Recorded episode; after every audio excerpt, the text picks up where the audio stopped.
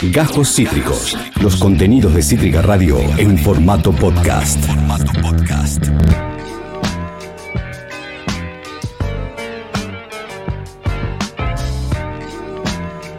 y 26. Estamos en todas las tormentas juntas en esta columna que viene a ilustrarnos los días miércoles con nuestro amigo estudiante de letras, lector voraz, cinéfilo empedernido, Franco Felice. Bienvenido una vez más. ¿Cómo te va? Buenas tardes, Esteban. ¿Cómo andás? Bien, muy bien, muy bien, muy bien. Hay una, una, sonrisa ahí, estás, estás eh, eh, muy galán, Franco, muy galán.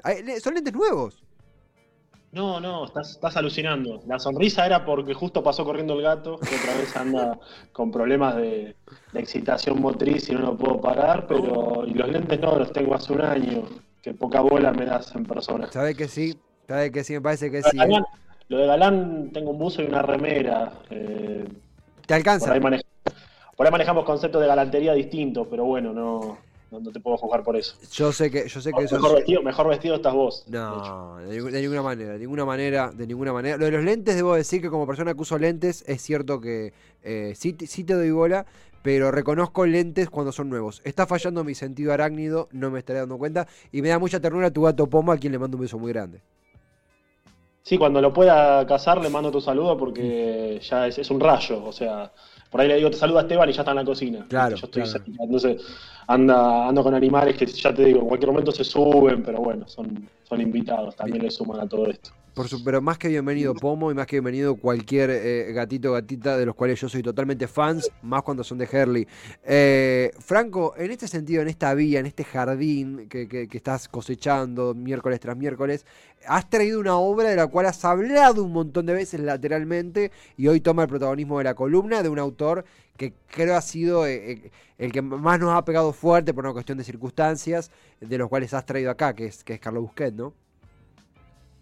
Sí, sí, lo iba a nombrar, pero, pero gracias por ahorrármelo. Por favor. Eh, de todas formas, pienso que no se trata de. O sea, es una obra que ha sido apenas mencionada por encima, ¿no? Porque me acuerdo cuando hicimos la columna, justamente cuando falleció Carlos Busquet en marzo, eh, hablamos de los dos libros. Hace poco, hace creo que tres o cuatro semanas, fue el turno de Magnetizado. Que, bueno, hablamos de todo el caso magnetizado, de todo lo que pasó detrás, de la historia, que bueno, es una historia verídica, todo eso.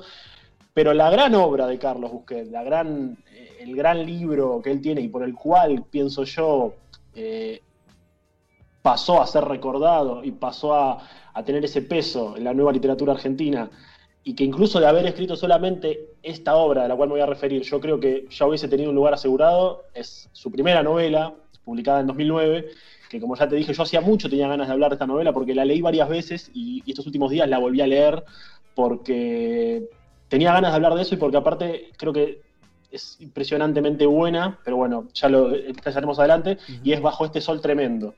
Bajo este sol tremendo, primera novela de Carlos, obviamente que la quiero mostrar. Vamos. A ver, ahí se ve bien. Ya aprendí a, posicionar, ¿no? se ve muy bien. ¿Qué editorial es, Franco? Que justo la editorial no se ve.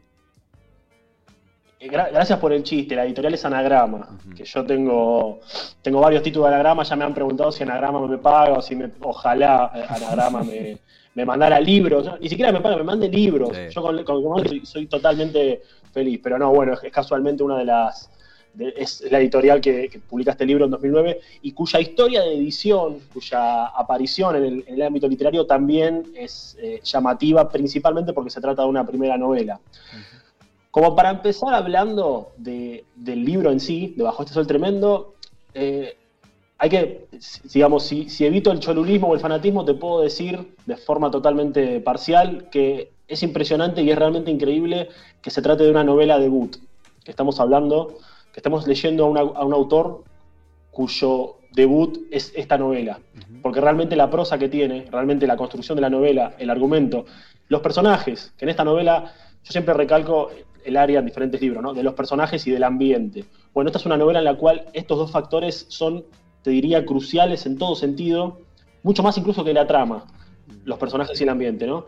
Y realmente saber que se trata de un principiante, de una persona que escribió este libro, eh, él comenzó a escribirla, él contó, lo comenzó a escribir en el año 2004 más o menos, ya era una persona de 30 y largos, y bueno, se publica en 2009 recién. Eh, realmente tiene como eh, estos componentes que ya te digo, que le hacen una obra que tuvo un impacto muy interesante cuando se edita.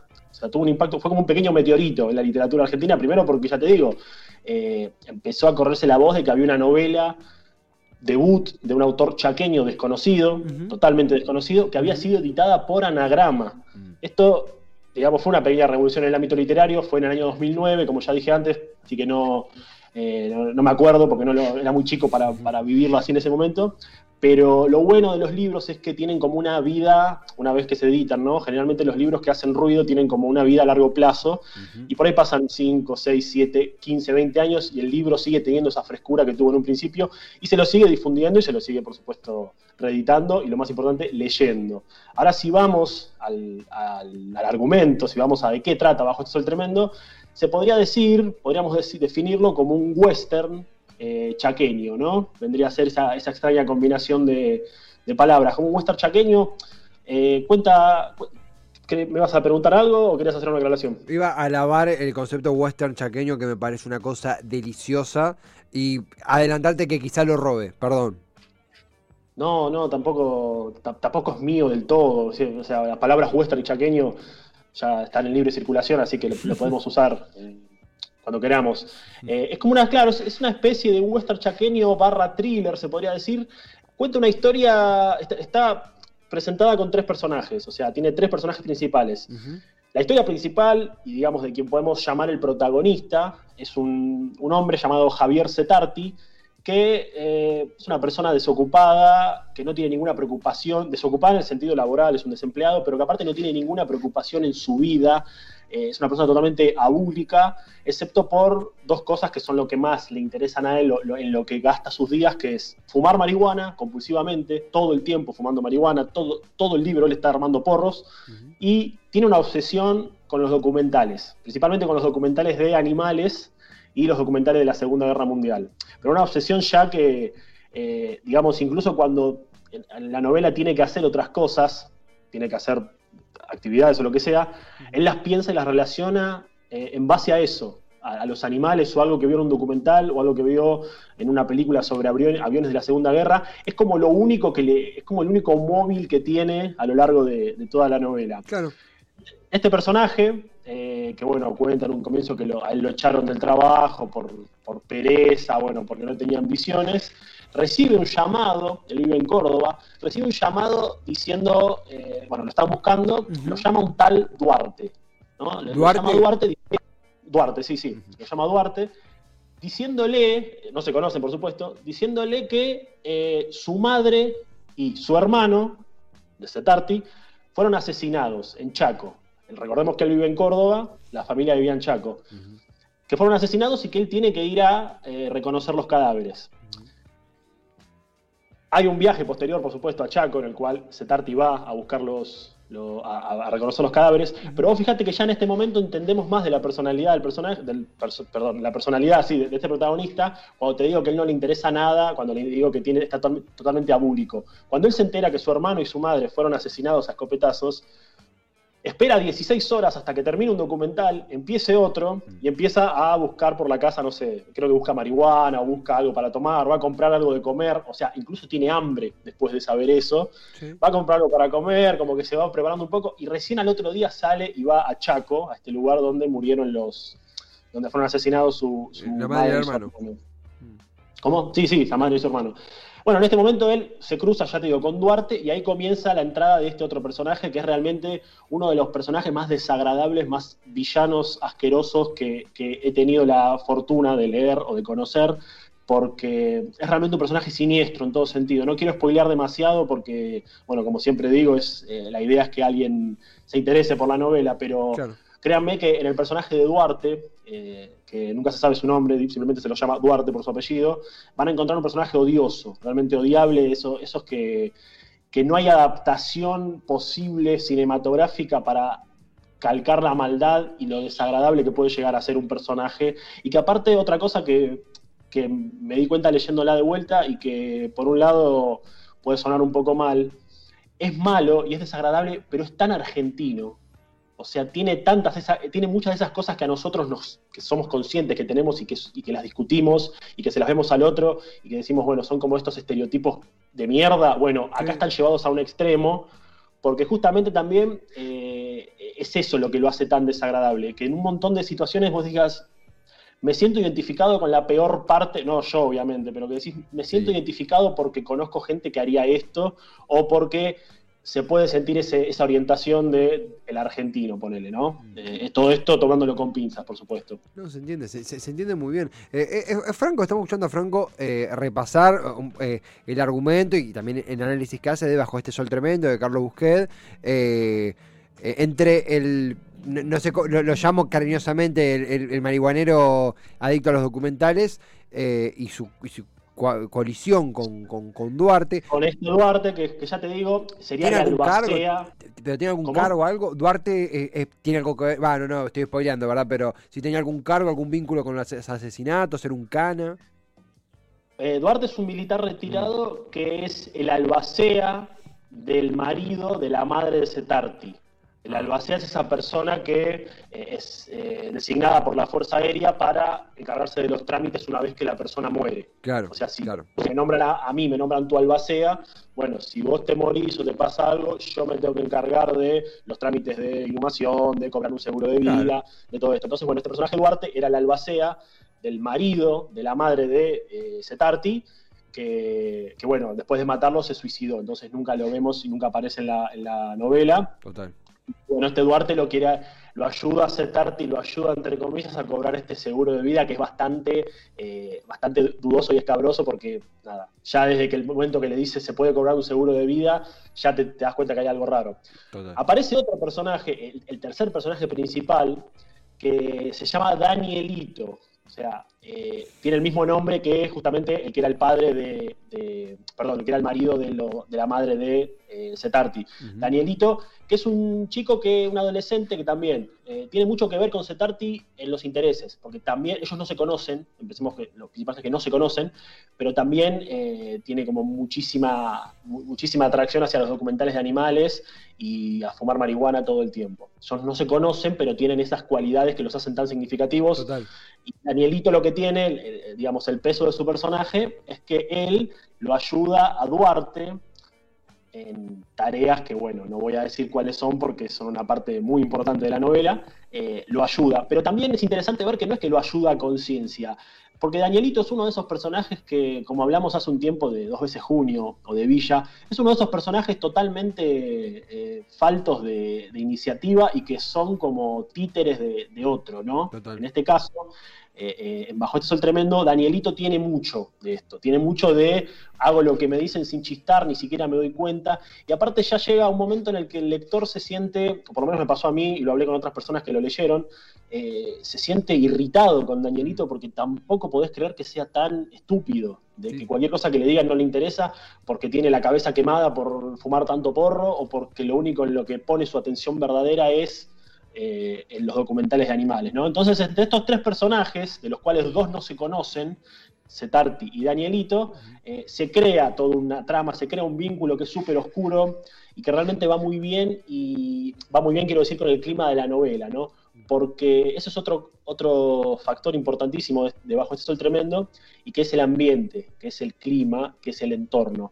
Recordemos que esto es una, es una novela que ocurre en Chaco, en un pueblo que se llama Lapachito, que queda cerca de eh, Roque Sáenz Peña, que es una localidad de Chaco donde nació Busqued donde Carlos Busqueda había nacido, y que entonces él siempre contó, yo esto lo leí en una entrevista que le hicieron un poco antes de que muera, él siempre contó que un poco la inspiración para escribir Bajo este Sol Tremendo eh, era la vida que él había tenido, la, vida, digamos, rodeada por ese clima espantoso que había en La Pachito, en esta localidad de Chaco, porque él decía que era, un clima con demasiado, demasiado brutal en cuanto a las cuestiones meteorológicas, porque era calor, calor, calor, lluvia, pesadez, un hastío impresionante, muchísimo, muchísimos insectos y realmente era insoportable de llevar. Decía que los peores años de su vida eh, los lo recordaba teniendo eh, su adolescencia su temprana adultez en La Pachito, en Chaco, ¿no?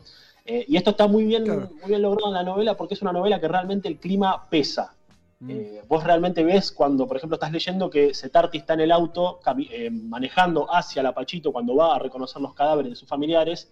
Él en un momento baja la ventana para que entre viento y cuenta que le entra un olor a mierda, usa esta palabra, dice, me le entró un olor a mierda que era imposible mantener la ventanilla baja y que a medida que iba avanzando por la ruta iba pisando bichos o se iban chocando bichos o pájaros enfermos contra el vidrio. O sea, eh, el ambiente bajo ese tremendo es como una cosa muy pesada y que está cargado de muerte, porque toda la novela tiene una tensión eh, entre, la, entre el clima y la muerte. Siempre está, siempre está como latente lo que puede pasar y en cada línea que vos vas leyendo y en cada capítulo en la que se va desgranando la historia, te vas dando cuenta de que algo malo va a pasar. Es una novela que no te deja tranquilo en ese sentido. Y, Franco, eh, algo me interesa también porque, porque también como estudiante de letras, porque justamente conectaba, vos lo nombraste, Los Llanos de Federico Falco, donde hacías mucho énfasis en la descripción del ambiente y cómo uno conecta al punto de que casi que los cinco sentidos que uno tiene se estimulan a través de las páginas para sentir ese ambiente de mierda, un ambiente pesado, un ambiente completamente insalubre. Eh, como estudiante de letras también te pregunto en ese sentido, uno dice, ah, bueno, es una descripción muy buena, pero me quedaría corto, porque bueno, una descripción buena a veces puede ser excelente y no generar nada, decir que buena descripción y punto. ¿Querés que hay alguna clave que pudiste descubrir a partir del cual ese ambiente, específicamente en Bajo este Sol Tremendo, se hace tan palpable? ¿Alguna escena, algún hecho, algo? ¿O está más eh, dosificado a lo largo de las páginas? Está dosificado a lo largo de las páginas, eh, pero con dosis muy pesadas, quiero decir, eh, muy cargada, porque realmente los dos ambientes que hay, vamos a, vamos a dejarlo claro, los dos ambientes, las dos ciudades que aparecen en la novela son Chaco, que es donde transcurre la gran parte de la escena, y Córdoba, que es, es donde Setarti vivía y donde, bueno, va y viene haciendo algunos viajes. Y te das cuenta de la diferencia, aparte, porque Córdoba, eh, respecto a lo que es Córdoba, no hay muchas descripciones más allá de lo que uno ve y más allá de, lo que es la casa del hermano de Setarti, del fallecido hermano. Eh, en, ese, en ese momento no, no hay demasiada, demasiadas características. En cambio, en las escenas que transcurren en Chaco, es todo pesado y está eh, como impregnada la, mugre y, en palabras de Busquets, ¿no? Mm. Como la mierda que hay ahí, y todo el clima eh, totalmente hostil, caluroso, el barro. Yo lo escuché a Busquets contar que en Chaco, cuando llovía, que suelen tener lluvias de varios días, o sea, supuestamente allá, cuando llueve, no llueve un día, llueve seis, siete días seguidos. Eh, después de esas lluvias tan copiosas, queda como una capa de barro en la calle, pero es un barro no el que conocemos nosotros, es un barro muy finito, a lo que los chaqueños llaman barrito, que realmente hace imposible la circulación de autos o incluso de ir caminando, es muy molesto. Y bueno, en toda la novela, se ve que había llovido hacía poco, está este barrito. Entonces, creo que si igual de todas maneras separamos a lo que es la figura del autor o la figura del narrador, si lo escuchamos a Busqueda hablar de sus experiencias en el Chaco y de sus memorias en el Chaco, y leemos Bajo este Sol Tremendo, nos damos cuenta de que hay un montón de cosas de que él realmente las vivió. Entonces que vos decís, bueno, hay una autoridad, si se quiere, para hablar de esto, eh, que no es necesaria, porque uno puede no conocer Chaco e imaginar un paisaje, o cualquier otro lugar del mundo, imaginar un paisaje y bueno, que sea construido y que tenga, tenga sentido. En el caso de Busquets se da la casualidad, si queremos, de que él vivió en Chaco mucho tiempo y que que supo trasladar muy bien a la novela este, este clima horrible, porque ya te digo, eh, hay, hay escenas en la novela en la que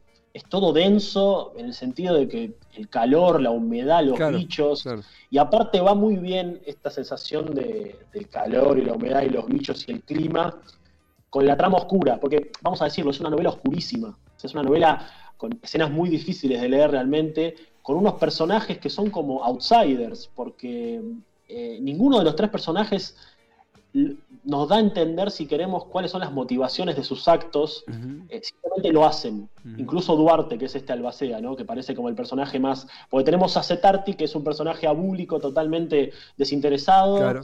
Eh, como que nada le afecta. A Danielito, que es como un zombie, que hace lo que le dicen y, que no tiene ninguna intención de nada, y a Duarte, que es el villano, pero que de todas formas eh, no queda claro por qué hacen las cosas. Es como que los tres son outsiders, insisto con esta palabra, porque creo que es la que mejor lo define, y, cada cosa que hacen, cada, sobre todo lo que ocurre con Duarte, eh, van muy bien con este clima. Es como una escena insoportable, digamos, algo pesado, feo, denso, difícil de leer, acompañado con un clima, con un clima que también es denso, es pesado.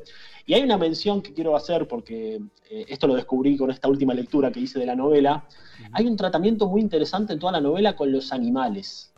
Porque a lo largo de toda la novela, que me parece a mí que es uno de los grandes puntos de, Bajo este Sol Tremendo, a lo largo de toda la novela aparecen reiteradas veces la imagen de los animales eh, en, un montón de aspectos, ya sea en un documental que está viendo Setarti o Danielito, ya sea en los bichos que se chocan en el parabrisas del auto en la ruta chaqueña cuando hace 40 grados y, realmente, no sé, hay napas de barro, hay casas hundidas, está todo ese ambiente, ese infierno dantesco que es como el infierno en el Chaco. Eh, hay insectos que se meten en la casa de Duarte y Duarte, bueno, eh, ahora cuento qué hace.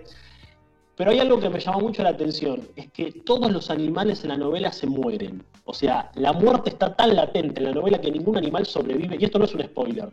Esto no es un spoiler porque me parece que tiene como, eh, termina de darle sentido a esta idea de infierno en la Tierra, ¿no? Vos fijate que todos los animales tienen o se mueren o tienen un, destino malintencionado.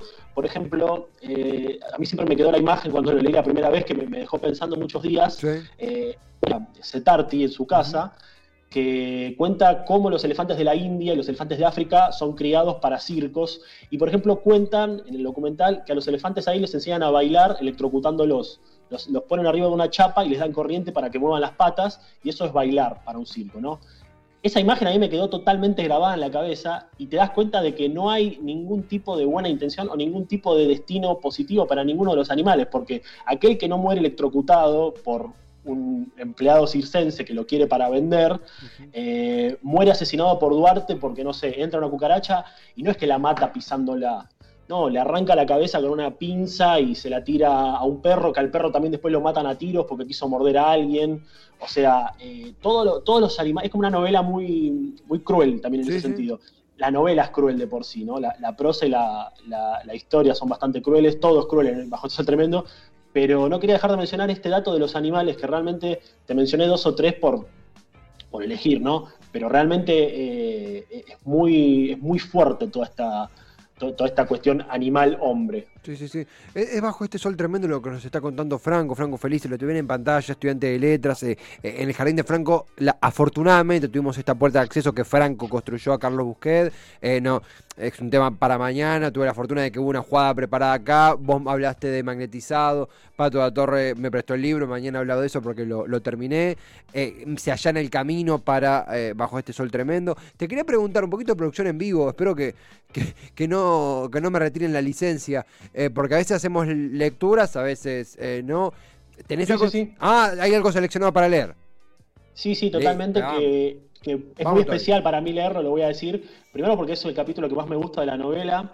Segundo porque creo que es, eh, el, no te voy a decir el más importante, ¿no? Pero que tiene una descripción bastante detallada de este clima que te digo, de este clima de muerte, porque me parece a mí que lo, una, perfecta ecuación para esta novela, para Bajo este Sol Tremendo, es eh, muerte, calor, insectos, eh, cosas desagradables, ¿no? Un poco como una ecuación leve. Drama, tiene también mucho drama. Eh, y ya te digo, en este capítulo que elegí, que es un capítulo cortito, así que no, te preocupes, bueno, se, ve muy bien esto. Es un capítulo, antes te explico un poco, porque bueno, es una novela y no podemos aislarnos del contexto. Este capítulo eh, narra, narra el momento en el que Danielito va con su madre al cementerio que está ahí en Gancedo, que es una, localidad cercana a La Pachito.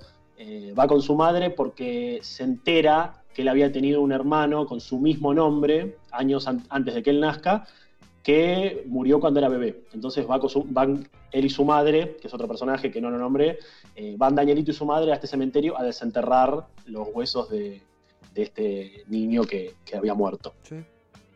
Así que cuando vos digas, eh, para que busco la página. Mientras Franco, tranquilo, tranquilo.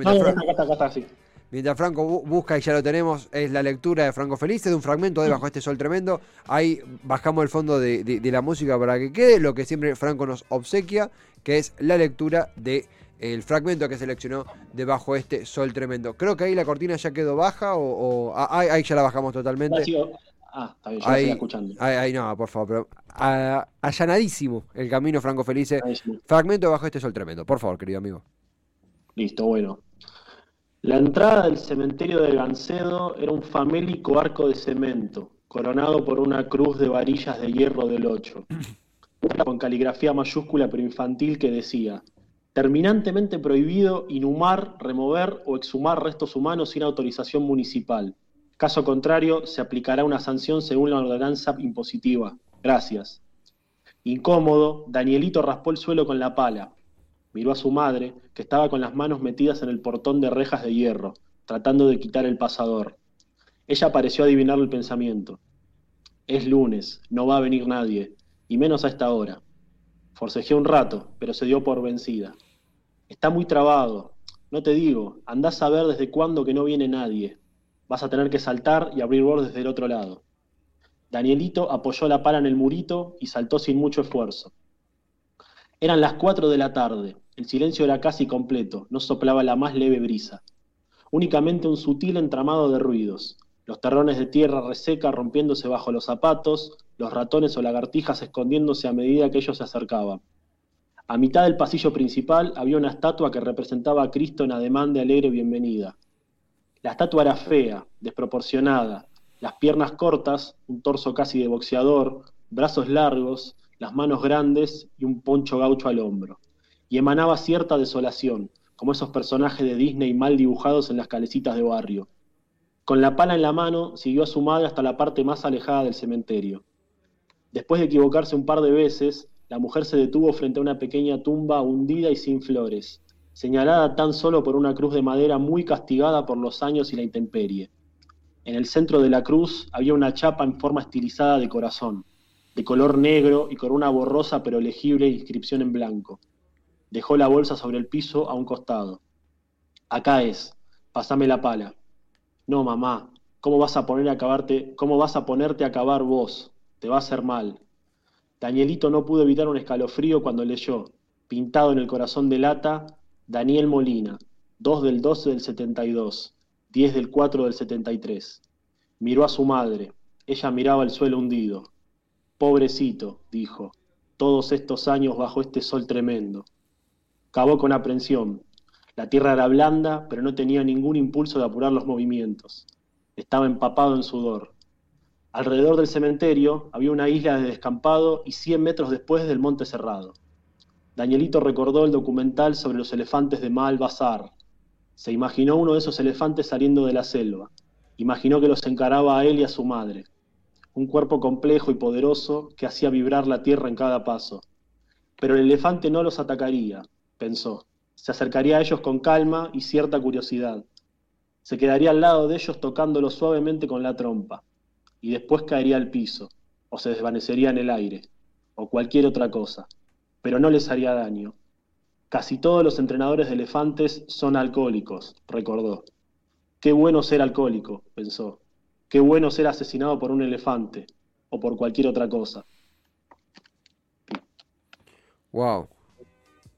La verdad que un poco me atajaba, nos atajó toda la, no la previa, no porque no es nombre previa, sino la columna, pero claramente fue una embajada de todo ese sentimiento, toda esa sensación, toda esa, esa eso pegajoso, incómodo y, pesado que tiene la, novela que describiste. Lo, bueno también es que, como creo que hace tan exitosamente esta columna que encabezás, deja la puerta abierta para continuar la lectura de Carlos Busquet. Digo, más allá de, lo que pasó, las circunstancias, eh, a veces nos empujan a conocer, eso sumado a la columna, un autor que, de nuevo, estamos hablando de un debut. Era la primera vez que escribió una novela de esta escala, ¿no? Es la primera novela que escribió y cuando la publicó también fue un suceso porque yo te conté, creo, él publica la novela, la manda a un concurso muy importante como es el premio Ralde de novela, que es el premio histórico que da la editorial Anagrama, y el mismo diciéndole que la novela no va a participar del, no va a ganar el premio porque no, pero que de todas formas se la quería publicar. O sea, eh, es realmente un caso atípico en lo que es la literatura, no, solo argentina, porque eh, el impulso, primero, aplaudir la, tenacidad de búsqueda al enviar esto a un, concurso como ese, y segundo, eh, imagínate qué novela será que el mismísimo editor de Anagrama y los jueces del jurado dijeron, bueno, aunque no gane, que incluso estuvo considerada para ganar, pero no ganó, se la vamos a publicar. Eh, es un poco como, yo le decía a un amigo una vez, es como que yo, no sé, grabe una canción en mi pieza, se la mande a Paul McCartney y me diga, che, me gustó, venite de gira conmigo. Sí, sí, sí. Más o menos eso, ¿no? Y realmente fue un, nada, fue un impulso absoluto y, generó un revuelo en, la literatura argentina. Eh, tiene aparte uno de los mejores títulos nacionales de los últimos años, Bajo este sol tremendo, es una frase poderosísima. Y, bueno, nada, fue como la entrada, el gran debut de, este autor que, bueno, nos dejó este año, como ya hemos hablado antes, y que es una novela, eh, es absoluta, yo se la recomiendo a todo el mundo. Eh, nada, leerla porque es un, eh, no se puede hablar demasiado porque finalmente terminás quedándote corto siempre. pero es una novela súper completa. Eh, completa. En todo aspecto no, no, te deja, no te da respiro, así que. No, así, yo, yo, hemos charlado muchas veces de, esto, llega la columna de Bajo este Sol Tremendo. La verdad es que tuve de nuevo. Eh, reivindico lo que es esta columna, que amén del laburo de Franco, es también un incentivo desde Franco a leer me atraviesa a mí, lo hablo por mí mismo, eh, terminé ayer, ayer, eh, magnetizado.